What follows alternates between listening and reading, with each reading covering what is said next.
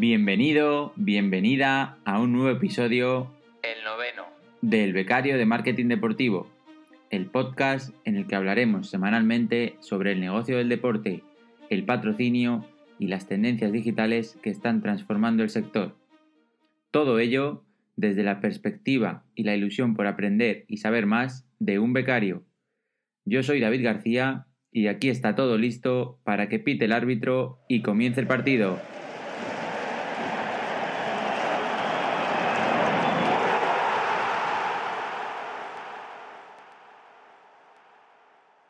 Hoy tendré el placer de hablar con Paco Roche, periodista deportivo con una larga trayectoria en el diario Marca, donde ha cubierto eventos tan grandes como los Juegos Olímpicos de Londres o eventos de golf como la Ryder Cup, el Máster de Augusta y muchos más que, bueno, que nos contará en el momento de la entrevista. Nos contará también cómo su, su carrera profesional fue virando hacia el mundo más de la empresa y la comunicación corporativa cómo llegó a World Football Summit, que para el que no lo conozca, pues bueno, es un, una especie de conferencias de gente experta del mundo del, del fútbol, más también relacionado con la parte de negocio y cómo bueno, pues gestionó la parte de comunicación de, de este evento y cómo más tarde se convirtió en freelance y actualmente trabaja para dos de las startups más prometedoras en el mundo del bueno pues del, fan engagement, de la activación del fan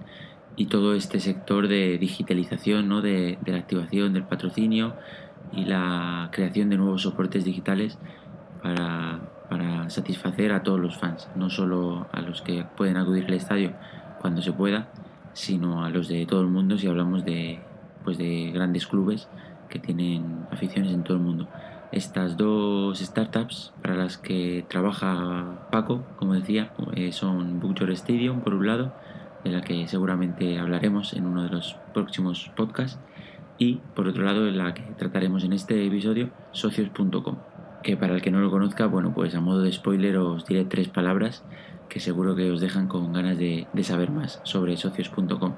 Y estas tres palabras son criptomonedas, blockchain y tokens. Y bueno, fútbol, Así que sin más dilación, os dejo con la entrevista y, espero que os guste. Hola Paco, ¿qué tal? Bienvenido al becario de marketing deportivo. Muchas gracias por aceptar la invitación. Y bueno, como ya, como ya te he comentado, pues, bueno, como ya le he comentado al espectador, eh, Paco es ejecutivo de comunicación en socios.com, además de otras muchas cosas que ahora nos contará. Y bueno, pues ¿Qué tal? Bienvenido. Hola, muchísimas gracias. Encantado de, de, estar contigo. Muchísimas gracias por la invitación. Como te he comentado, siempre nos gusta, antes de entrar en el mundo este de, bueno, del blockchain, las criptomonedas, los tokens, que suena un poco alejado del deporte, eh, si te parece, hacemos el cuestionario del becario, que he titulado así, con estas preguntas rápidas que te comenté para, bueno, para, para conocer un poco más a Paco y que el espectador sepa un poco con, quién, con qué tipo de persona estamos hablando, ¿no? Dispara. Vamos allá. ¿Mar o montaña? Eh, montaña. Antes te voy a decir, antes era muy de, de, de mar, curiosamente, conforme me, me, hago mayor, no sé por qué, pero, pero tiendo, tiendo más a la montaña. Será la, las ganas de estar más, más aislado, quizá, ¿no? De, de, la gente. Puede ser, sí, sí, puede ser. La edad, la edad, es, la edad es terrible, ya te, ya te irás dando cuenta. ¿Dulce o salado? Eh, dulce y en concreto chocolate. ¿Pelis o series? Eh, buena pregunta. Eh, últimamente más series. Vale, ¿y entonces una serie? Una serie, mi serie favorita de todas, que no es muy actual, pero bueno, que, que invito a la gente a que si no la vio en su momento a que la vea, es Mad Men. Esa es, digamos, mi serie favorita. Y serie que esté viendo ahora, si quieres, un poco más actual y que me esté gustando. Cada vez me cuesta más, debo decir, ¿eh? cada vez me cuesta más al principio. Eh, me gusta, cada vez me cuesta más encontrar series que, que me, me, enganchen, pero ahora mismo me gusta mucho The Voice en, en Amazon Prime. No sé si la veis. Muy buena, muy buena. Un enfoque de los superhéroes muy, muy particular y muy original. Sí, sí, un poco influencer, ¿no? Digamos. Sí, sí, sí, es una lectura, una lectura de nuestra sociedad en clave en clave un poco ficción con el tema de los superhéroes, pero, pero en el fondo muy acertada y muy, y muy fiel, sí. Sí, para que le interese, en Amazon Prime la puede, la puede disfrutar. En orden de preferencia, ¿libro en papel, ebook o audiolibro? Libro en papel, sin duda. Todos los invitados de momento se quedan con el libro en papel. Soy un, soy un coleccionista compulsivo de libros. Eh, de hecho, mm, si viviese 80 años, no sé si me daría tiempo a, leer todos los libros que he comprado y tengo intención de seguir comprando. Así que sí, sí, totalmente. de hecho, es que no, no tengo, te tengo que decir que no tengo un, un, un ebook, la verdad. O sea, no tengo ni Kindle ni, ni tengo un iPad que apenas uso eh, y alguna vez he descargado algún libro que no, que no encontraba en, papel. Ahora me estoy acordando un libro deportivo muy interesante, El Gen Deportivo, que no, no, no lo encontraba en papel y tenía urgencia en leerlo para hacer un reportaje y lo descargué. Y yo creo que eso es todo lo que el, el, único libro que he leído en, en, un formato que no sea de papel. Así que por, necesidad, ¿no? Eso es. nada, como, nada como el papel. Una, la aplicación favorita del móvil.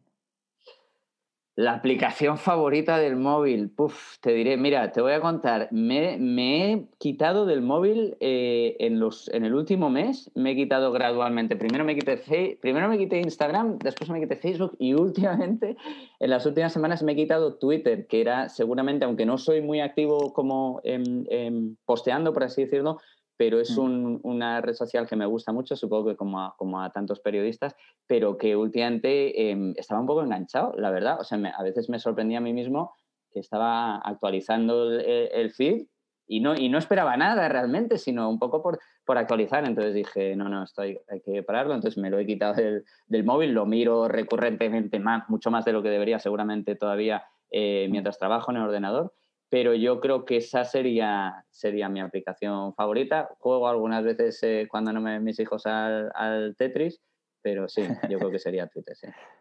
Genial. Em, ¿Un país que visitar? Un país que visitar, Guatemala. Eh, Guatemala, bueno, yo tuve la suerte, de, lo, visité en su día siendo más joven como, como voluntario, un verano, y fue una experiencia que a mí me cambió la vida en muchos sentidos, me cambió tanto la vida que luego años después mm, decidí tomarme un año sabático y, me fui a vivir allí un año. Así que un país eh, muy recomendable, espectacular desde el punto de vista de, eh, desde el punto de vista de naturaleza para visitar. Dudo que haya un país igual, con sus cosas, evidentemente. Es un país que tiene, mm. que tiene algunos problemas de seguridad importantes, pero si hay un amante de la naturaleza y del mundo indígena, por ejemplo, Guatemala es, es incomparable. Wow, pues nos lo apuntamos para, visitar Guatemala. ¿Un deporte que practicar, Paco? Un deporte que practicar, eh, mira, pues te voy a decir, el último al que, al que me he dado, em, a mí los deportes me han ido echando un poco porque no, no, he, conseguido, no he conseguido destacar en ninguno, me frustra un poco, pero un deporte con, el deporte con el que más he disfrutado recientemente en esta última etapa es eh, la bicicleta de montaña relacionado con la primera pregunta, ¿no? Igual por eso ahora te gusta la montaña, ¿no? Claro, sí, sí, yo creo que sí, eso es, eso es, yo creo que, que tiene, tiene que ver eso, un, poco con eso, ¿no? Que la montaña, desde mi punto de vista, te da lugar a hacer muchas más cosas, ¿no? O sea, el mar a mí eh, sí lo puedes mirar y es verdad que el mar cambia mucho y es un paisaje que puede ser muy sugerente y, muy, muy bucólico en muchos sentidos, pero eh, ahora que uno está toda la semana trabajando y lo que busca es, es un poco salir, pero al, al, mismo tiempo hacer cosas, ¿no? tener un poco experiencias más activas, yo creo que, que, la montaña te da, te da pie a hacer más cosas, ¿no? Salvo, oye, salvo que, salvo que seas, yo que sé, que tengas un barco que, o, que, o, que, o que hagas surf o que hagas windsurf o algo, que no es mi caso, entonces, bueno, en la montaña me encuentro y últimamente como te decía antes, eh, disfruto mucho con el mountain bike, por llamarlo de alguna manera, ¿eh? porque lo que hago yo más o menos es pasear por la montaña, pero bueno, si lo llamas mountain bike queda mucho más. Ir con la bici, ¿no? A la montaña. Eso es, eso es. Un, deporte que consumir. Un deporte que consumir, eh, bueno, me gusta mucho el fútbol como todos, pero bueno, por variar un poco, em, voy a decir el golf. El golf es un deporte que, bueno, aunque por su formato le va a costar, cada vez le cuesta más, ¿no? Porque no es un formato muy, muy adaptado a los tiempos actuales, ¿no? Los partidos, un partido de golf, como sabéis, puede durar cuatro o cinco horas, una jornada de golf directamente dura, dura todo el día, con lo cual es difícil, eh, sobre todo ahora supongo que hablaremos de las costumbres de los chavales jóvenes y, y, de eso que se dice que no tienen mucha capacidad de atención, es, es complicado, pero a mí me gusta mucho el golf. No he jugado nunca, pero es un deporte que disfruto mucho viendo. Sí, cada vez se buscan más los, los highlights, ¿no? Los resúmenes. Eso es, eso es. y en ese sentido el golf, el golf es, es, complicado porque, porque, bueno, por su propia naturaleza, eh, mm. pues es que dura lo que dura, ¿no? Por mucho que se quieran dar prisa los, los jugadores, en, completar 18 hoyos se dura, se tarda mínimo. lo, que se, lo que se tarda. Un documental deportivo. Un documental deportivo. Estos que están tan de moda ahora. Pues mira, te voy a decir, mira, hablando ayer, no sé con quién, hablaba ayer con unos amigos, unos amigos del Plus, que yo trabajé hace años en el Plus, y creo que de todo lo que hay, que aprovecho para decir que me parece que, que, hay un poco de burbuja alrededor del documental de deportes y además que tengo la sensación de que están perdiendo autenticidad y eso el espectador no lo va a perdonar. Es decir, si al final son documentales preparados para lucir al, al, al, protagonista, mmm, la gente creo que lo va a terminar rechazando porque precisamente lo que le gusta a la gente creo que es ver esa parte que no se ve, esa parte un poco más natural. Pero bueno, voy a decir un documental que me encantó, que no sé cómo se llama, pero es el de Bobby Robson, es sobre la figura de Bobby Robson, en, que creo que está en Netflix.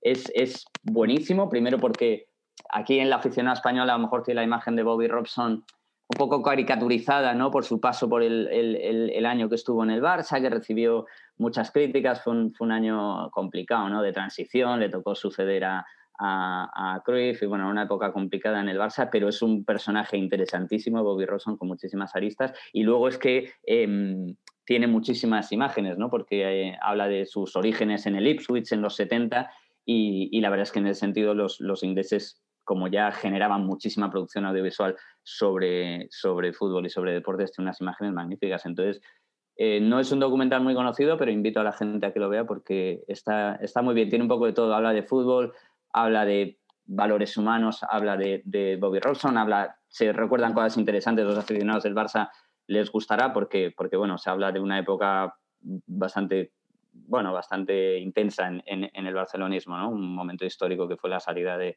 de Cruyff y todo lo que vino después. O sea que ese es muy interesante. ¿Lo has visto? No, no lo tenía en la lista, te iba a decir, pero me lo pues apunto, lo busco. Hay muchos. También vi hace poco el de el del médico de la, de la selección de gimnasia de, de, Estados Unidos, este Larry Nassar, que es, que es una barbaridad, que se les gustará también a los periodistas, porque no solo aborda eh, todo el tema, evidentemente, el caso contra Nassar, sino es interesante ver cómo, la, cómo, se, cómo surgió la noticia, ¿no? Porque la noticia llegó a un periódico razonablemente pequeño, un periódico de, de, Estados Unidos, no lleva un gran medio y para ellos fue un reto. De hecho, en un primer momento se ven un poco desbordados, no, no saben muy bien cómo, cómo abordarlo. Le dicen, oye, ojo, que os que vais a tocar a un tío que es, que es sagrado, que, que, que, se os va a poner la gente en contra. Y bueno, es también un, una historia de, de, valentía y de compromiso con, con la profesión de, de, un grupo de periodistas, así que por ese lado también es muy interesante. Este, este sí que lo he visto y, y muy, muy recomendable y la verdad que, muy, no sé, bueno, no didáctico, pero no sé, un poco, fue incluso para mí un poco duro a lo mejor, ¿no? Es duro, es duro poner que... los pelos de punta y yo, y bueno, me puedo imaginar que, que, que, lo vean padres que quizá tienen a hijos haciendo, eh, viviendo en centros de alto rendimiento, o bueno, haciendo deporte o con planes de hacer deporte de alto rendimiento y lejos de casa es un, es un documental eh, complicado, ¿no? Porque, porque bueno, te, la verdad es que te, te, pone los pelos de punta, pero bueno, yo creo que también son útiles para que se establezcan y en ese sentido creo que ha habido, que ha habido pasos muy sustanciales, incluso en España, a raíz también del caso de este del, del entrenador de Peñalver en la Federación de Atletismo, ¿no? se están poniendo... Mm en marcha protocolos para, para evitar que estas para cosas evitar, pasen, para evitar que los menores estén con una sola, con un mayor de edad solos. En fin, bueno, pone los pelos de punta, pero es necesario conocer eso y, y, y que claro. la gente lo sepa para que no vuelva a ocurrir. ¿no? Totalmente de acuerdo. Pues nos quedan cuatro, ¿vale? Del, de este, este no, trivial, digamos. Y vamos con, nos has dicho que te encantaba leer, pues un libro. Un libro. Eh, no sé si mira, podrás elegir. Digo, estoy intentando pensar cosas que, que, estén vinculadas al deporte, pero, pero incluso tengo. Hay un libro que se llama Saber Perder, no sé si lo conoces, de, de David no. Trueba. Es una novela, pero es una novela. Yo creo que no, no, nunca se ha hecho buena ficción sobre fútbol, ¿no? Es, es, una cosa que siempre me ha llamado la atención. Hay grandes películas de boxeo, hay alguna película buena de atletismo, pero yo eh, hasta ahora creo que ahora se está haciendo mucho documental o este o este um, o esta serie del juego de caballeros, que es interesante, del origen del fútbol, pero hasta ahora como que la poca producción que había, tanto literaria como, como de películas sobre fútbol, como que no resultaba muy creíble, ¿no? Eh, y este libro de Saber Perder es una novela, pero uno de los protagonistas es un futbolista.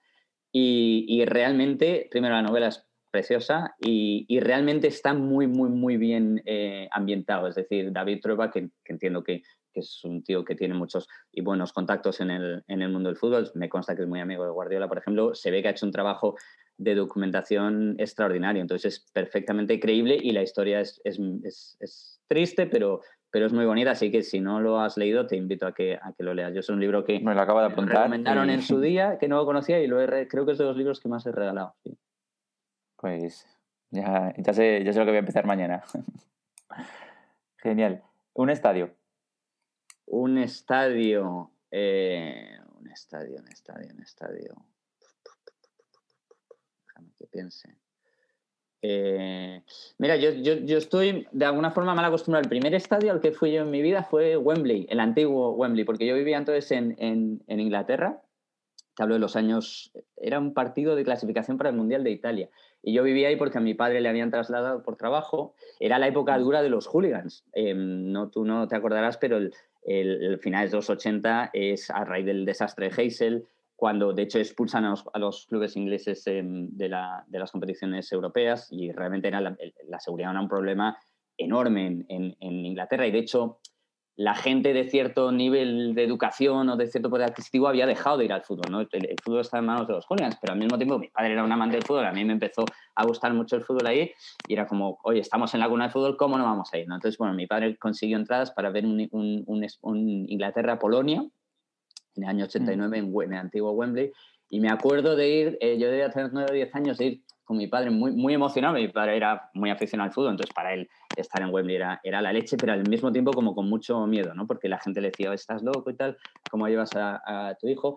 Entonces yo creo que por, por eh, bueno, pues por eso el, antiguo Wembley, ¿no? Yo creo que es, eh, por, por, ser el primer estadio al que fui, pues, eh, pues seguramente sea, sea el que más recuerdo tengo. Luego está en el Camp Nou, está en el Bernabéu, bueno, tengo la suerte de estar en, en un montón de estadios, pero bueno, yo creo que el mítico Wembley, también yo soy barcelonista y gano el Barça la primera Copa de Europa. Así que. Tiene varias cosas. Y no pasó nada, entiendo, ¿no? No, no, no, que va, al contrario. Pasó que yo me enamoré del fútbol para siempre y además de aquella generación de, de, futbolistas. De, mira, era Bobby Robson, entrenador de aquel equipo, curiosamente, que estaba, tenía un mm. equipazo. Estaba Gary Lineker, estaba Paul Gascoigne, estaba Chris Waddell, Glenn Hoddle, John Barnes. Era un, un equipazo. Bueno, de hecho, ese equipo llegó a las semifinales de, del Mundial de Italia, que perdió en penaltis contra Alemania, pero bueno, probablemente haya sido el último gran equipo de la selección, la última gran selección inglesa. Qué chulo, sí, sí. Em, en la siguiente, no sé si a lo mejor coincide, pero evento deportivo más grande al que haya sido en directo. A ver, eh, más grande, yo tuve la inmensa suerte de, cubrir los Juegos Olímpicos de Londres 2012 para, para el Marca y efectivamente unos Juegos Olímpicos son son otra cosa, ¿no? Eso es el deporte en estado puro, es, es, otra cosa. Pero bueno, para salirme un poco, porque eso lo habrá dicho mucha gente, también tuve la suerte de cubrir varios años eh, golf y de cubrir en la Ryder Cup, que para la gente que a lo mejor tu, tu audiencia es muy futbolera y no sabe lo que es la Ryder Cup, la Ryder Cup es el gran torneo de selecciones del golf, de equipos. El golf es un deporte tremendamente individual en el que los jugadores eh, solo juegan por equipos en, determinadas competiciones y la más antigua, la más famosa es la Ryder Cup, en la que juegan e, los mejores golfistas de Europa contra los mejores golfistas de Estados Unidos. Y ahí el golf, que sabes que es un deporte que mantiene mucho la etiqueta, hay que estar callados, ¿no? es un deporte muy, exquisito en ese sentido, pues es, es como, como sucede un poco, por así decirlo, con la Copa Davis en el tenis, ¿no? Eh, en, la Ryder Cup todo se transforma, el público grita, buchea, de hecho a veces en algún momento se han perdido un poco eh, las maneras también, entonces es un torneo que tiene, tiene lugar tres días, de viernes a domingo, y, es, espectacular, ¿no? Es, sí, para mí es, em, diferente a, a, todo, solo se disputa cada dos años, con lo cual eso le da un carácter muy especial y los jugadores jugando en equipo, cosa que no ves en el golf, jugando por, por, un, bueno, por un país o por un continente, en este caso, que también es algo bastante extraordinario, ¿no? no hay sí, por un equipo, ¿no? Al final. Claro, pero no hay otros torneos que se jueguen por continente, si uno diría, oye, pues, pues hay realmente una identidad europea, cuando además la mayoría de los golfistas del equipo europeo son británicos con el tema del Brexit, bueno, pues, pues es una cosa. Y luego desde el punto de vista del periodista, es, un, es, un, torneo agradecido de cubrir. ¿Por qué? Porque los Juegos Olímpicos son una pasada, pero es una locura cubrirlo. Más los de Londres que yo fui, porque hay un montón de sedes diferentes, entonces eh, se hace difícil de abarcar.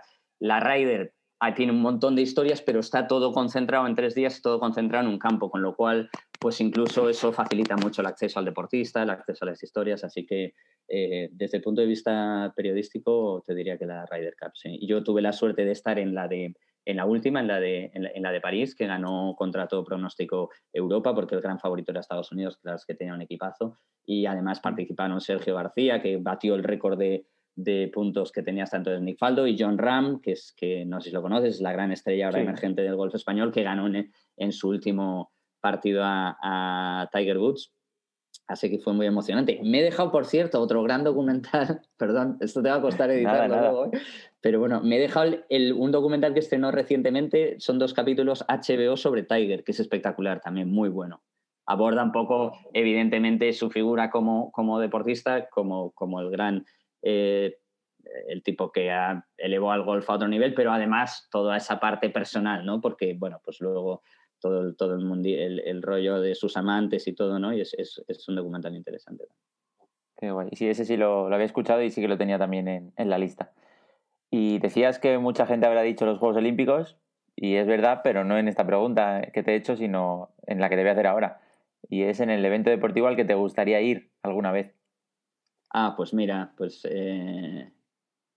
Claro, claro, pues no, pues mira, los Juegos Olímpicos te, te la suerte de ir, ¿qué evento me, me gustaría? Eh, eh, eh, mira, me gusta mucho el atletismo, no, he ido nunca a un mundial de atletismo, que sería interesante. No he cubierto nunca rugby, por ejemplo, que aunque no sé nada de rugby, la verdad, pero bueno, me, me, me atrae también todo ese... Me gustan en general los deportes de seis naciones, ¿no? Es un, un, torneo antiguo y con mucha tradición, ¿no? Eso es, eso es fundamentalmente lo que, lo que me gusta y en ese sentido, pues el rugby, que es un deporte que cuida mucho esas tradiciones, eso me, resultaría interesante o a lo mejor, oye, pues yo qué sé, a lo mejor más un, eso ya es más típico, ¿no? Pero pues un derby, un clásico argentino, ¿no?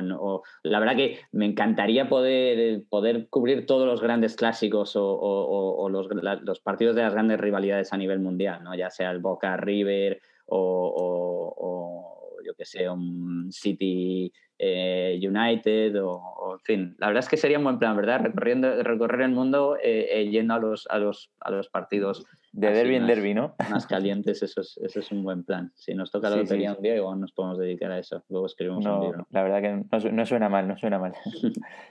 Pues hasta aquí el, el, cuestionario de preguntas rápidas, digamos, y respuestas no, no tan rápidas. Y bueno, pues si te parece, contamos cuéntanos un poco quién es Paco y cómo, bueno, es un poco tu trayectoria tanto académica como profesional, de manera un poco, digamos, eh, rápida o resumida, porque sé que es, muy extensa. Porque ya me he extendido mucho en el cuestionario rápido. Nada, pues nada, No, no, no, no te preocupes. Todo el mundo, o sea, la, la, respuesta larga lo hace. Lo ah, sí, ah, bien, me alegro, me está empezando a sentir culpable. Nada, pues, pues para no aburrir a la gente, yo soy periodista, estudié periodismo, eh, luego hice el máster en periodismo del, del, país en el año 2002. Entré a trabajar en. me, dieron la beca en Canal Plus y tuve la suerte de que me, me contrataron. Tuve la suerte ahí eh, de trabajar en, el, en, bueno, pues, pues en programas que para mí eran míticos, ¿no? En el Más Deporte original, no sé, es que tú eres muy joven, pero bueno, el primer Más Deporte fue un programa en su día muy revolucionario, un programa sin, sin presentadores, que además eh, tenían imágenes eh, inéditas porque llevaban cámaras a ras de suelo a los, a los partidos, con lo cual, bueno, pues siempre, y además era, era las dos, con lo cual eran las primeras imágenes, por ejemplo, los días después de Champions que se veían porque era antes de los informativos. Tuve la suerte de trabajar eh, algo en el día después con Michael Robinson, que como te podrás imaginar, em, pues fue una experiencia tremenda, ¿no? Cubrí el, el, Mundial de 2006 desde la reacción, pero bueno, estuve en el equipo que hacía el programa Michael Robinson, entonces hacía un programa previo y post y, y estuve en ese equipo y fue, bueno, pues, pues eh, apasionante, ¿no? Y con todo el equipo que posteriormente, el equipo de Michael entonces del día después, que es el que posteriormente hizo Informe Robinson, pues un aprendizaje tremendo, pero a mí me gustaba mucho escribir y en ese sentido, pues en la tele no me daba esa opción. Total que me surgió la, la posibilidad de fichar por, por, marca y ahí me fui, ¿no? Y eso sí que fue realmente, yo nunca he sido así de tener muchos sueños, Eh, pero sí, trabajar en marca para mí, para mí era un sueño, ¿no? Desde crío yo había aprendido a leer leyendo el marca y, bueno, pues trabajar en marca para mí fue un sueño cumplido. Ahí pasé por varias secciones, estuve en la sección del Real Madrid, estuve en una sección especial que es de, de reportajes, una sección editorial, una sección de opinión y en los últimos años, seguramente en los que más disfruté en la sección de polideportivo, ¿no? Pues sales un poco del, de la presión del del fútbol, ¿no? Que, bueno, pues a veces eh, pues con la competencia es tan grande y más con la, con, con, la popularización de Internet, ¿no? La competencia por los clics es tan grande que al final bueno, pues hay que, bueno, eso al final conlleva una serie de exigencias que uno no tiene en, el, en, cuando aborda temas polideportivos, ¿no? Y entonces, eh, bueno, pues ahí también disfruté mucho, tuve la suerte de cubrir estos, estas competiciones de las que hemos hablado antes, los Juegos Olímpicos, la Ryder, el Masters de Augusta, que es, que es, eh, es tremendo, es, es, un torneo también espectacular. Y, nada, y, pero bueno, eh, paulatinamente, pasando los años, me fue interesando más el mundo de la comunicación cada vez más. Eh, y, bueno, eh, sí, el, mundo de las. Claro, cuando estás un periodo como marca, trabajas con muchas agencias, trabajas con muchas, con muchas empresas, entonces, bueno, empiezas a pensar, oye, pues, pues ¿cómo, ¿cómo enfocaría yo esto? ¿No? Ves que hay empresas que tienen contenido muy bueno, que tienen productos muy buenos, pero que les cuesta, que, que no lo envuelven bien, ¿no? Porque al final, oye, pues, pues, pues atraer a los medios es otra cosa que que, crear un contenido que, les, les, interese, ¿no? Entonces siempre, pues oye, empezabas a pensar, oye, ¿cómo haría yo esto? ¿Cómo haría yo otro? Y me empezó a gustar mucho eh, eh, ese mundo de, la comunicación, de, estrategias, ¿no? De, generar contenido sobre todo. Y me surgió la oportunidad de, dar el salto, que es al lado oscuro que se dice en el mundo del periodismo, de la mano de, World Football Summit, que es una plataforma española que organiza eventos de la industria del deporte. Eh, bueno, el World Football Summit original se celebra en Madrid desde 2016, ahora ya organizan eventos en todo el mundo. Y entonces me fui, me fui con ellos, estuve un par de años que disfruté muchísimo porque es una empresa en la que, bueno, en los, en los eventos participan pues todas las grandes marcas vinculadas al fútbol, ¿no? Desde clubes, federaciones, eh, empresas patrocinadoras, operadores de televisión, eh, con lo cual, bueno, pues, pues disfruté un montón, ¿no? Y, y, nada, y además, bueno, el, proyecto estaba en, el, en, en plena fase de, de, internacionalización, con lo cual, bueno, pues fue muy interesante también, oye, construir puentes eh, con, con, con, stakeholders y con partners en, en, otros países, incluso en otros continentes, porque eh, eh, organizamos un evento en África que finalmente no se pudo llevar a cabo por, por, por la pandemia, pero bueno, hicimos todo, todo el proceso.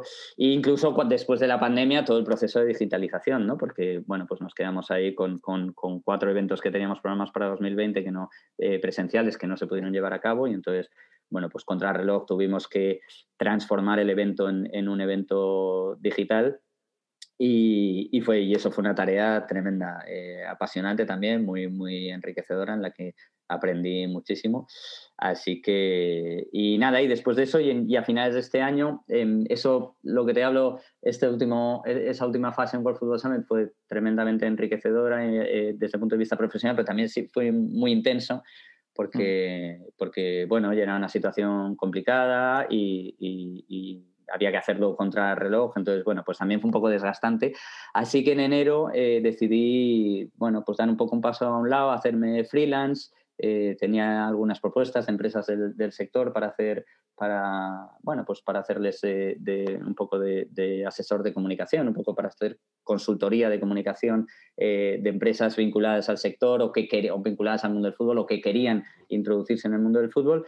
Y entonces, bueno, pues decidí montarme por, por mi cuenta y en eso estoy desde enero. Trabajo con, con socios.com fundamentalmente que ahora supongo que hablaremos de socios.com, a los que le hago un mm. poco, soy, por así decirlo, hago, les hago las labores de agencia de comunicación y relaciones con los medios, PR, que llaman los, los anglosajones aquí en España, donde tienen, donde tienen dos, dos, donde trabajan con el, con el Atlético de Madrid y con el Barcelona, y yo creo que en un futuro cercano trabajarán con, con otros clubes. También llevo un poco, colaboro en, en, relación con los medios específicos de, de, Sport Business, aunque nacionales, pero también internacionales. Y recientemente he empezado a trabajar con eh, Book Your Stadium, que creo que es una empresa que tú conoces también, que, es una empresa que está empezando, eh, pero que tiene un producto interesantísimo. ¿no? Es, es una plataforma que lo que, que con la que me, me, siento muy identificado porque lo que pretenden es eh, transformar, digamos, o evolucionar un poco la forma de vivir el, fútbol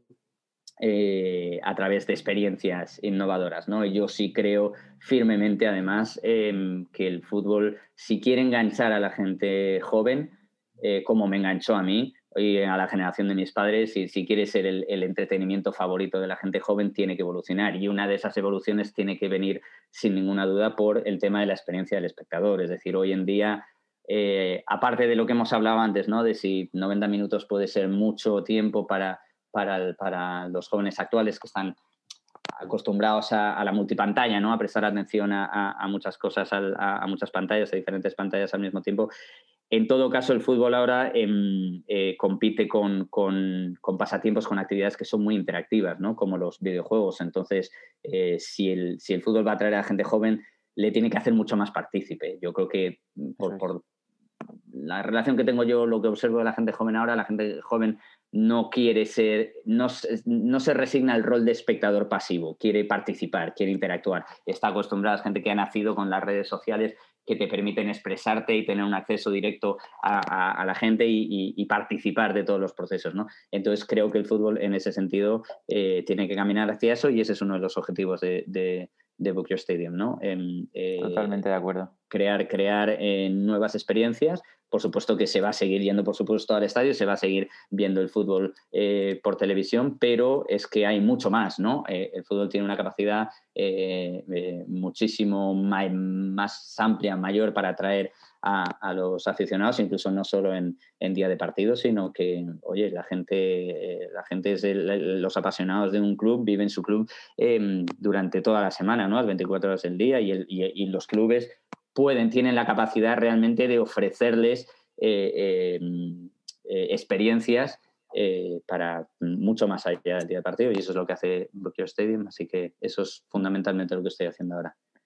Totalmente de acuerdo, el fan engagement este, ¿no? Que, que suelen decir, Ahora, pues yo que creo no que, tiene una, que, no, que no tiene una, una, traducción al español, ¿verdad? Yo a veces me siento un poco gilipollas eh, hablando en... Digo, parece que uno está hablando en inglés por hacerse el, el, el importante o tal, pero es que hay, hay algunos conceptos que no existen en, en, en, español, ¿no? Por eso no nos queda otra que hablar de fan engagement, pero sí, claro, enganchar al aficionado, bueno. Claro, fidelizar, ¿no? Sería, bueno, fidelizar, fidelizar pero... Pero bueno, yo creo que en el pues deporte ya está muy aceptado fan engagement, ¿no? sé qué Sí, sí, totalmente. Además es fácil de, comprender, digamos, el engagement a día de hoy con redes sociales y demás. Está muy, es algo que está en el día a día de, mm. del lenguaje de las personas. Y bueno, pues centrándonos un poco en, como digo, en las experiencias, en el dar un, esta capacidad de participar al, al fan, al, al seguidor, pues eh, tanto como Book Your Stadium como socios.com, a través de la tecnología sobre todo, pues crean productos que, bueno, pues eso, que permiten al fan estar más cerca del club, formar parte de alguna manera de las decisiones que se toman y centrándonos un poco en socios.com, eh, ¿Nos puedes explicar cómo funciona este Bueno, para el que no lo sepa, socios.com, si digo algo mal me, corriges. Eh, digamos que hace un acuerdo con un club y a través de ese acuerdo crean o fabrican, o no sé cómo el, término, cuál es el correcto, una serie de tokens, ¿no? Que, bueno, a, través de la tecnología blockchain, que para el que no lo sepa, es seguro que, que Paco nos hace una explicación muy, muy, de, muy de calle, pues no sé, los comercializa para los fans y ahí, bueno, pues tú tienes un token, un, un NFT, ¿no? Que ahora está tan de moda decir, que es hmm. algo que, bueno, pues que es único, digamos, mm, si hay 20 millones o 20.000 o los que el club decida, pues cada, cada parte o cada token tiene una función con la que el fan pues, puede interactuar en, en, lo que el club decida un poco, ¿no? En encuestas, en, digamos, incluso en ir al partido, en, no sé, un derecho al final que bueno pues que hace que no solo pueda acudir al estadio la gente que está cerca o participar de las decisiones de un club los pues los aficionados de la ciudad o del país sino que permite a cualquier aficionado que esté en Japón y sea del Barça pues también formar de alguna forma parte del club no claro eso es esto parte esta empresa parte de, de, una realidad, ¿no? Y es que aproximadamente el 98-99% de los aficionados de un, de un, club, hablamos de los grandes clubes, eh, nunca va a ir al estadio, jamás. Ni va a ir ni, ni, ni, ni va a tener la posibilidad de ir porque vive eh, eh, en otro país, en otra ciudad, en otro país o en otro continente, ¿no? Mm. Pero, en cambio, esos, aficionados son realmente los que le dan el músculo, los que le dan el poder al, club, los que hacen lo que diferencia al gran, al, gran club que tiene aficionados en todo el mundo de, un club de, una ciudad pequeña que sí que, puede tener muchos aficionados en su ciudad, pero evidentemente eso le, le limita, ¿no? Entonces, eh, em, los clubes tienen, digamos, la, obligación, de alguna manera, de, de, monetizar, es decir, de, primero de acercar de, implicar, mejor dicho, a, sus aficionados, a esos aficionados que de alguna manera le están, son su fortaleza, son los que le están dando todo el músculo y al mismo tiempo, ¿por qué no decirlo de monetizarlo? ¿no? Porque, porque, bueno, claro, los clubes ahora, no sé cuántos clubes tiene, eh, cuántos seguidores tiene el Madrid o el Barcelona o el Manchester United en redes sociales, cientos de millones, pero bueno, Em, cuánto dinero o qué beneficio económico saca el club de esos, de, esos aficionados. Pues eh, bueno, pues habrá aficionados que compren camisetas y evidentemente pagan sus suscripciones a sus, a sus plataformas audiovisuales y todo, pero, pero directamente el club no lo monetiza. ¿no? Entonces, socios.com, que conviene decir que aunque eh, es una empresa maltesa, su nombre eh,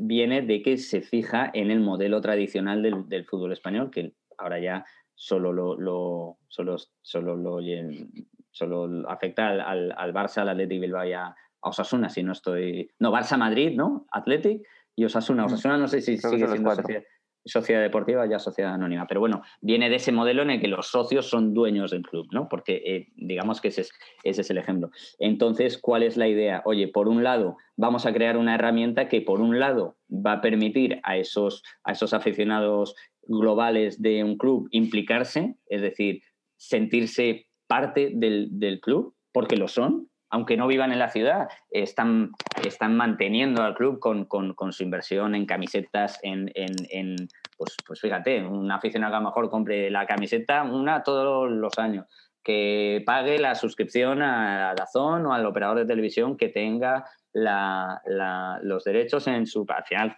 gasta, gasta mucho dinero y de alguna manera, hmm. bueno, pues, pues eh, no tiene la oportunidad de participar, de sentirse parte del club, ¿no? Porque, porque bueno, por, porque por la lejanía no tiene, no tiene la capacidad de participar.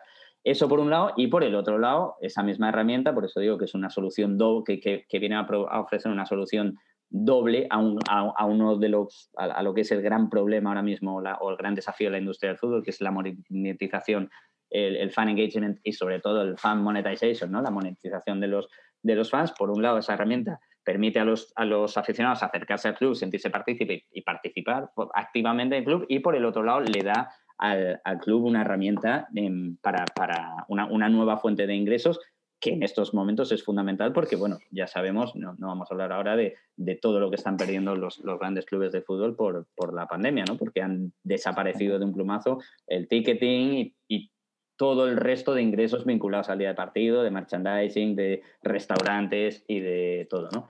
Entonces, ¿cómo se articula esto? Efectivamente, con un fan token. Tú compras eh, un fan token o los que sean, digamos, un fan token es un activo digital, digamos, es como si quieres una acción digital, aunque no es una, una acción, pero es, un activo digital que tú compras eh, y es, em, el, activo, este activo digital te da derecho a participar en, desde el punto de vista del aficionado, lo compras y ese fan token te da derecho a participar en algunas decisiones del club.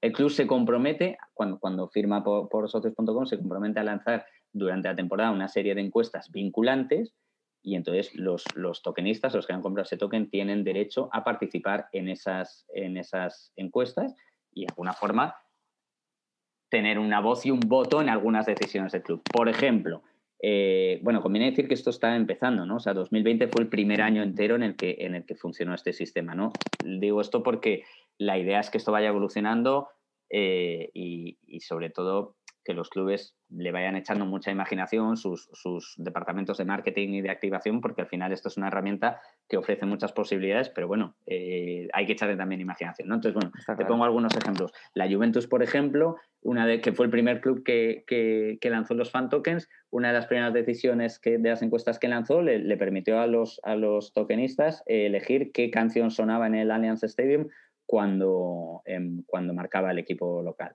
Pues les dieron varias, em, varias opciones y los fans eligieron Song 2 de, de Blur, que es, que es un, clásico ¿no? del, fútbol.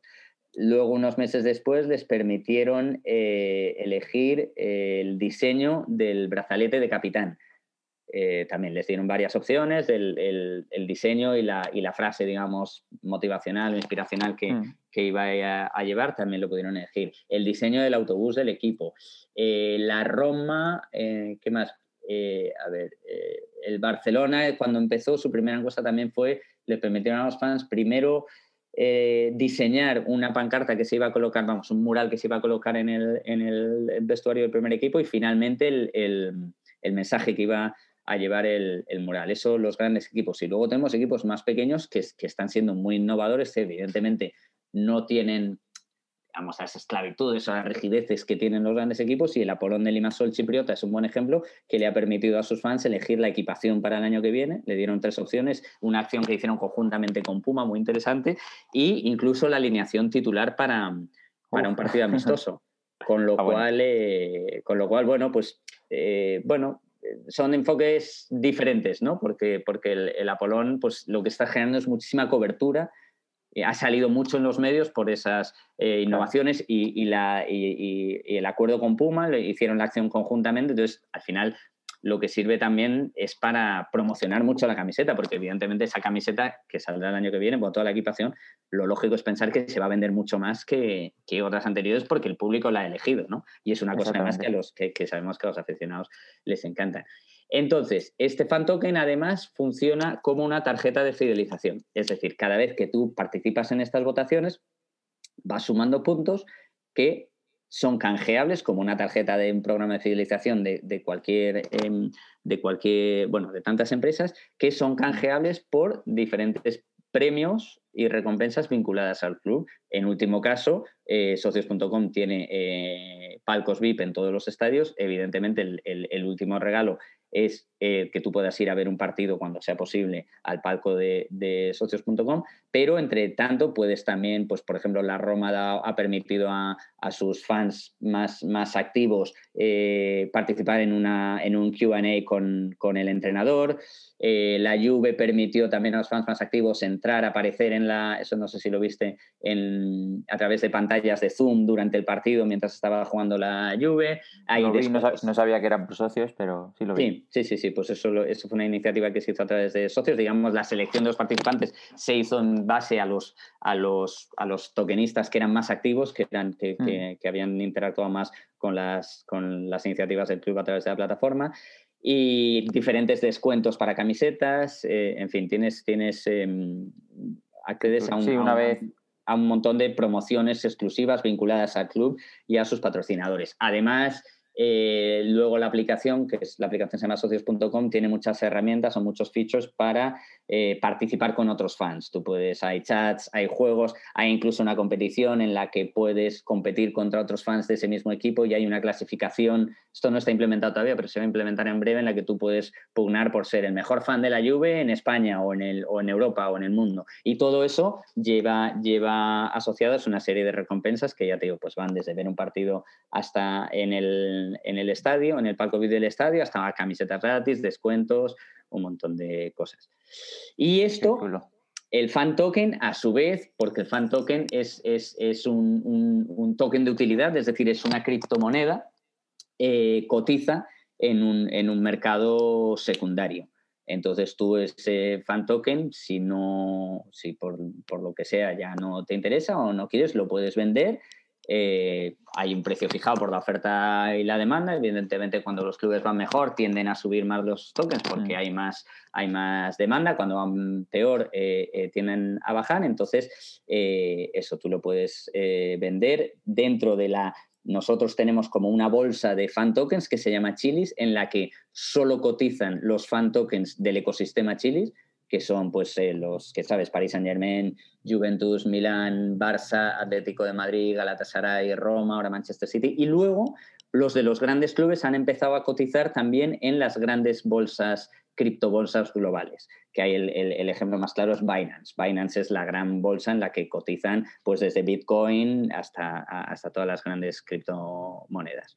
Entonces, eh, ahí también se pueden comprar y vender y el precio, bueno, pues fluctúa en función de la oferta y la demanda. ¿Y el precio inicial, digamos, cuando se sacan a, la venta, digamos, lo decide el club o es un Eso se decide conjuntamente, sí. Todo, todo, todo se negocia eh, de forma individual con el club, tanto el precio del token como el reparto, digamos, de los, de los, de, los beneficios, ¿no? Evidentemente, esos son acuerdos que son confidenciales, son particulares con, con cada mm. club, pero bueno, se, porque el club, lógicamente, eh, cobra... Eh, o sea, su fuente de ingresos es por la venta de esos tokens. Socios.com se lleva una comisión, el, club otra, y bueno, eso la proporción se establece en función de, en función de cada club. De acuerdo, qué chulo. Sí, está claro que al final, una vez tienes la plataforma y, la forma de hacerlo, la creatividad es la única, el único. Claro, ahí, ahí está, ¿no? Es decir, esto es un, esto es un poco un lienzo en blanco, ¿no? Porque además, sobre todo, más allá de las de las encuestas, que es lo más llamativo, ¿no? Lo que más le gusta a los fans, pero esto es una nueva plataforma, realmente es una plataforma enorme y muy útil para activar, no solo para los clubs, sino para todos los patrocinadores, ¿no?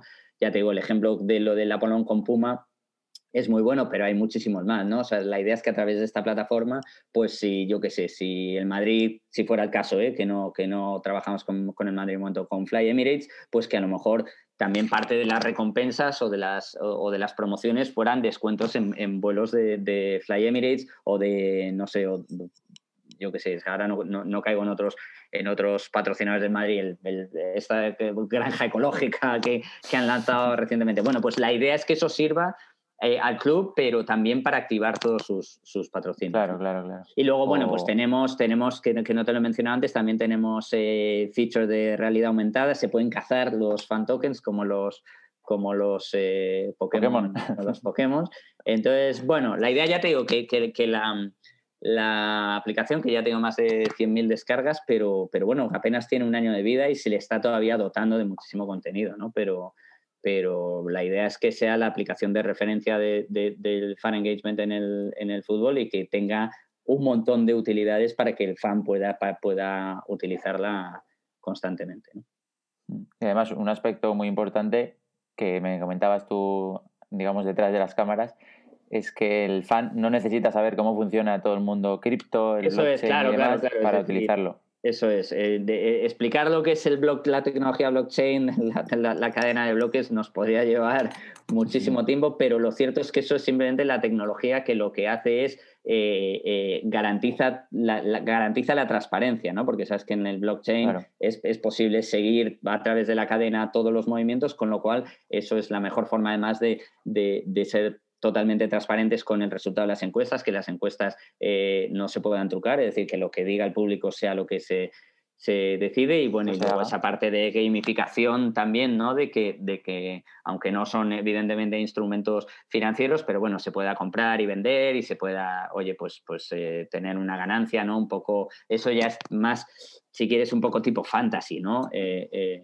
también esa parte de, juego, de, de, comprar y vender, ¿no? Sí, un poco especular y demás, pero lo que es el, fin principal, que es la interacción la participación, yo creo que, vamos, que tiene Y luego sí que creemos que, lo que lo que va a tener eh, socios.com de un impacto muy, muy grande es, eh, es decir, ya sabemos que, y lo venimos leyendo desde hace, desde hace tiempo, todo este año, que las criptomonedas cada vez y todos los instrumentos fintech, blockchain, cada vez están creciendo más, ¿no? Cada vez se están popularizando más, cada vez hay más gente invirtiendo. Antes era una cosa muy, muy de gente muy especializada, ¿no? Cada vez se está haciendo más mainstream, que llaman. Creemos que eh, socios.com va a hacer de puente entre la comunidad de criptoentusiastas, si quieres, y la comunidad del fútbol, y eso es lo que va a marcar eh, ahí, eh, la, la, popularización definitiva del cripto, ¿no? Porque no hay nada más mainstream y más, y más de masas que el fútbol, ¿no? Entonces, si socios.com conecta esos dos mundos, pues realmente va a marcar un, antes y un después en el, en el, en, el la historia, o, desde luego un punto de inflexión en, la evolución de las criptomonedas, ¿no? Por eso Alexander Dreyfus dijo hace poco en una entrevista con Reuters que, que, el objetivo es que en, breve tener un ecosistema de miles de millones de, euros, ¿no? Así que, bueno, vamos a ver cómo evoluciona. Ahora hay planes muy... Es ambicioso, pero Sí, eh, acabamos de firmar. posible. Acabamos de firmar al Manchester City, que era el, nuestro, que es nuestro primer club en, la Premier, que evidentemente es un mercado fundamental, ¿no? Porque ahí está el, impacto que tiene la Premier League y el seguimiento que tiene a nivel mundial es incomparable. Y el, próximo objetivo, y de hecho yo creo que en, en, poco tiempo vamos a poder anunciar algún acuerdo importante es el mercado estadounidense, ¿no? que está mucho más evolucionado en cuestión de fan engagement, donde hay mucha más tradición del, del fan de, de gastar, de, de, de comprar, ¿no? de invertir, si quieres, de, consumir cosas alrededor del, del, del, deporte y de las franquicias a las que siguen. ¿no? De hecho, ahora estamos viendo toda esta, esta fiebre de los NFTs, de lo que has hablado anteriormente, todo esto de NBA mm. Top Shot, que nosotros también vamos a hacer, hemos anunciado ahora que vamos a hacer NFTs, eh, NFTs con, con los clubes. Todavía no hemos, no hemos contado mucho qué se va a hacer, pero, pero bueno, nuestro negocio, eh, o sea, nuestro nicho, digamos, y nuestro know-how y lo que nos hace diferentes es el fan token, ¿no? El, NFT es interesante y creemos que, evidentemente encaja en nuestra estrategia y que vamos a hacer cosas con NFTs, pero lo que ha inventado realmente socios.com es el fan token, ¿no? El, token que da la, posibilidad al aficionado de participar y de involucrarse y de participar activamente en la vida del club. Y eso es lo que esperamos poder, em, poder exportar próximamente en Estados Unidos. Pues conocía de tiempo la, iniciativa, digamos, la, idea, y tenía muchas ganas de, conocerla además más de cerca, porque me llama mucho la atención y creo que tiene un futuro esperanzador y, prometedor. Sí, yo creo que yo, también lo creo. Socios.com, además, te, te, cuento que va a abrir una, oficina en, Madrid a finales de, este año, con lo cual, eh, bueno, pues yo creo que en ese sentido le va a, nos va a permitir poder tener una relación mucho más directa, más cercana con, con, con no solo con los clubes, con, con, la comunidad de aficionados al fútbol en general, ¿no? O sea que, bueno, yo creo que, que durante el último año se ha hecho un esfuerzo grande y es un desafío importante desde el punto de vista de comunicación, ¿no? De explicar. Es, es una cosa que como, como, como puedes ver, y tú ya sabías de qué iba, pero para alguien Em, yo he dedicado muchísimo tiempo a explicar a los periodistas deportivos en qué, consiste esto, porque es complicado, ¿no? Entonces, bueno, esa primera labor creo que la hemos hecho, aunque todavía, evidentemente, hay mucha gente que no nos conoce. Eh, y, bueno, y, ahora ya es un poco, pues, pues ir generando nuevas iniciativas y, y encontrar nuevas formas de, de participación. Eso es. Pues hilando lo que nos has comentado de la oficina en Madrid y uniendo un poco la temática del podcast, que bueno, ese enfoque desde el, punto de vista del becario, ¿qué crees que tiene que tener alguien que si bueno, si socios decide contratar a alguien de pues un perfil junior o un becario en este caso, ¿qué crees que, debe cumplir? ¿Qué, ¿Cuáles son las, digamos los requisitos mínimos para una persona que pueda trabajar con socios.com?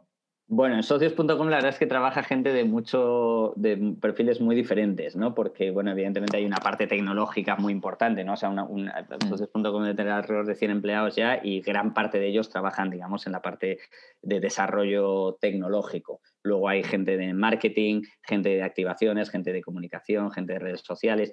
Yo te diría ahora mismo que lo más importante para, si, si, si yo decidiese, lo más importante para socios es eh, alguien que fundamentalmente entienda muy bien al, fan del, por supuesto, al margen de los conocimientos, ¿no? Damos por, hecho que, pues, si es alguien de marketing va a tener un, conocimientos del mundo del marketing teóricos, digamos, y, oye, y, un y una mínima experiencia. Pero yo buscaría a alguien que realmente entienda muy bien la mentalidad del fan del fútbol la mentalidad del fan del fútbol joven, sobre todo, ¿no? Que es lo que yo a veces veo que, en general a las, a las marcas eh, les cuesta, ¿no? Seguramente porque, porque la gente que está tomando decisiones en, el mundo de las marcas es probablemente gente de mi edad, a lo mejor, alrededor de los 40, que, sí que tiene mucha experiencia, que conoce muy bien la industria, pero que tiene, que se está viendo con el desafío de, cómo hablarle o cómo engancharle a, los post-millennials y a la generación Z, ¿no? Con, con autenticidad.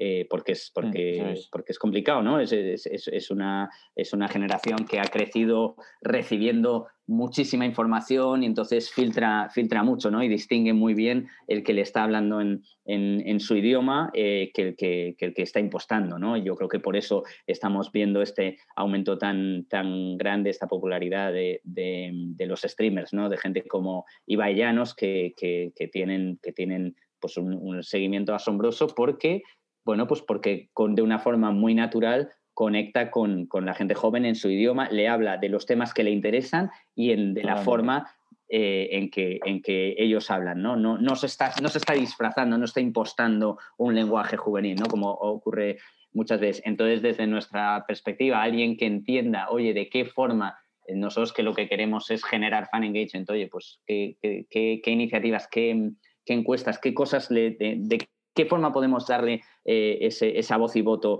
eh, a, los aficionados, en qué quieren participar y cómo quieren que se les recompense. Entonces, al margen, evidentemente, tienes que tener los conocimientos eh, de marketing, conocer bien, conocer un poco la industria, que estoy seguro de que cualquier aficionado como tú, alguien que haya desde pequeño haya seguido el deporte y haya consumido información deportiva, esos conocimientos los tiene, pero luego esa mentalidad de, de, fan y de, y de millennial o post-millennial, que, es, que para mí ahora es tremendamente útil en, en, cualquier tipo de empresa. ¿no? Que, ¿cuál es entiendo que es el desafío de las empresas, que la gente que tiene esa, esa mentalidad, ¿no? que entiende el mindset de, de, de, estas generaciones, pues lo que de momento no tiene es la experiencia laboral, pero eso es la pescadilla que se muerde la cola, ¿no? Pues oye, pues, pues dar esa oportunidad y en tres años ya tienes el, el, mindset, digamos, y además tienes un tío eh, experimentado porque tú, le has, porque tú le has dado esa experiencia, le has dado esa oportunidad y le has dado esa formación. Así que me viene un poco a la, que, que, cumples todos los requisitos, ¿eh? ¿No? no lo sé, no lo sé. Digo que me viene un poco a la mente, el, no sé si es un buen símil o no, pero esta Siempre se dice pues, que cuando tienes contactos, ¿no? entras en, muchos sitios a través de contactos. Y en este caso, los jóvenes eh, tienen o tenemos eh, no contactos, pero sí esa capacidad de, llegar al público al que se quiere llegar ahora. Y, bueno, pues al final esto también te puede abrir la puerta de, por ejemplo, el socios.com, como tú dices, hmm. que tiene la tecnología, tiene los conocimientos, tiene todo, le falta el, digamos, el acercamiento al público. Hmm. Y bueno, al final, para que cualquiera que nos esté escuchando, pues. Bueno, tengo que decir que socios.com lo hace muy bien. ¿eh? eh yo no conozco personalmente al equipo porque la mayoría están en Malta, pero si tú miras el Twitter de socios.com, eh, son buenísimos, ¿no? O sea, hablan el lenguaje. Eh, yo sigo otras redes las sigo menos, pero en Twitter lo, lo bordan. De hecho, van por 120.000 seguidores y, y consiguen un, un, engagement tremendo, ¿no? Y generan una cantidad de de, contenido buenísimo, con un tono muy auténtico, muy, muy fresco, un poco gamberro, ¿no? Mm. Pero, pero bueno, respetando las líneas rojas. O sea que bueno, socios en este caso creo que lo hace muy bien, pero me refiero a que en general es uno de los desafíos que tienen las, empresas, ¿no? Encontrar eh, gente que, les ayude a, a, traducir su discurso corporativo al discurso de los, de los millennials o de los postmillennials o de la generación Z y que ese discurso sea auténtico. ¿no? Y, y, desde el punto de vista de desarrollo de negocio, de marketing, oye, ¿qué, qué cosas les gustan a, a, los jóvenes? ¿no? Que ofrezca un poco esos inputs porque es verdad que a la gente de, conforme te vas haciendo mayor, es que, es, que el salto generacional es, es, tremendo, la verdad.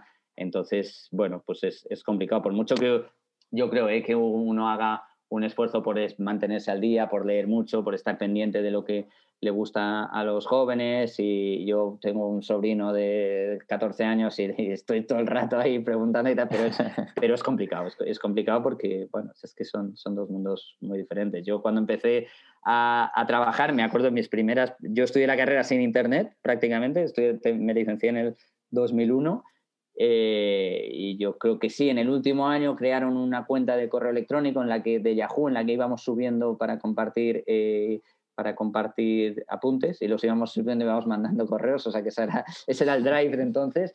Y luego me acuerdo de mis primeras prácticas en La Razón, había un ordenador, el, ordenador del, jefe, del reactor jefe tenía internet, entonces nos turnábamos y tenías que mirar algo muy, muy importante, ¿no? Así que yo en ese sentido te digo suerte de, que me ha pillado la transición, ¿no? Por así decirlo, y he, podido ver los mm. dos mundos, pero claro, es, muy, muy, muy diferente a, la mentalidad. Mi mentalidad, por más que me esfuercen en, en, mantenerme al día de la mentalidad de una persona que, que ha crecido en las redes sociales, ¿no? Es completamente distinto. Genial. Y ya si vamos al mundo cripto, pues otra, otro, otro cambio enorme, ¿no? Pues yo creo que ha quedado bastante claro, ¿no? Bueno, o seguro que hay gente asimilando todavía cómo funciona el tema del blockchain y demás, pero como decimos, no hace falta para ser usuario de, socios.com o de aficionado a tu equipo al fin y al cabo. Y por mi parte, creo que ha quedado todo bastante claro. Eh, cualquier duda, ya sabéis que nos podéis preguntar, pues seguro que socios.com os contesta en sus redes sociales, si no, en el becario de marketing deportivo, pues también os, os contestaremos y, y nada. Perfecto, sí, cualquiera que quiera me, me, me, puede, me puede contactar en LinkedIn y, y, todo, lo que pueden, todo lo que podamos ayudar, pues encantados estamos. Dejaré el enlace al LinkedIn de, de Paco en, en, las notas del programa junto con todas las recomendaciones que nos ha hecho de libros y documentales deportivos.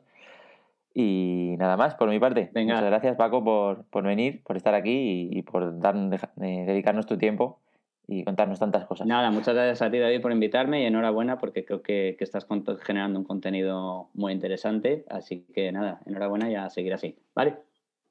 muchas gracias. Un abrazo, hasta luego. Hasta luego, Paco.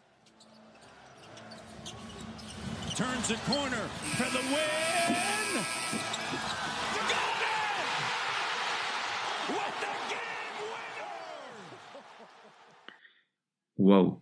Esta ha sido la entrevista con Paco. La verdad que mil cosas que, que aprender, de las que tomar nota. Y nada, si os ha gustado el proyecto de socios.com o tenéis alguna duda, ya sabéis que podéis contactarme en el becario de marketing deportivo arroba gmail.com, en el LinkedIn del becario de marketing deportivo o en mi LinkedIn personal de David García Gil Tallante.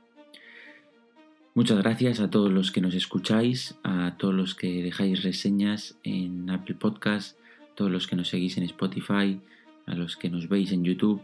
De verdad que muchísimas gracias porque bueno, es un proyecto que está empezando.